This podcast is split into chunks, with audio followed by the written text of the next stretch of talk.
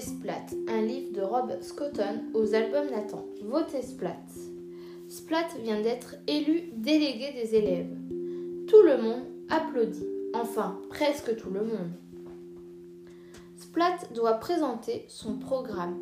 Il s'éclaircit la gorge et commence son discours. Je vous promets que toute la classe aura de nouveaux crayons. Nous achèterons de la meilleure nourriture pour les poissons rouges, continue-t-il, et les temps calmes seront vraiment calmes. À la cantine, le petit chat entend ses camarades de classe râler. Je viens d'avoir de nouveaux crayons, c'est trop nul. Splat est tout déçu. La maîtresse lui donne des conseils. Ce soir, réfléchis à ce que les élèves veulent vraiment et demain, tu pourras leur proposer quelque chose de nouveau. Dans le cas, Splat a une nouvelle idée. Pendant le dîner, il a une idée encore meilleure. Splat passe le reste de la nuit à faire des plans. Le lendemain, Splat est archi prêt.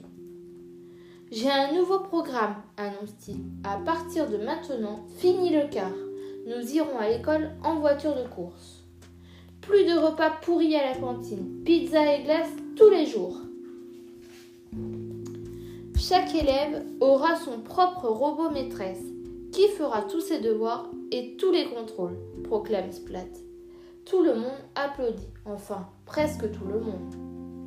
À la récré, Madame Youfet prend Splat à part.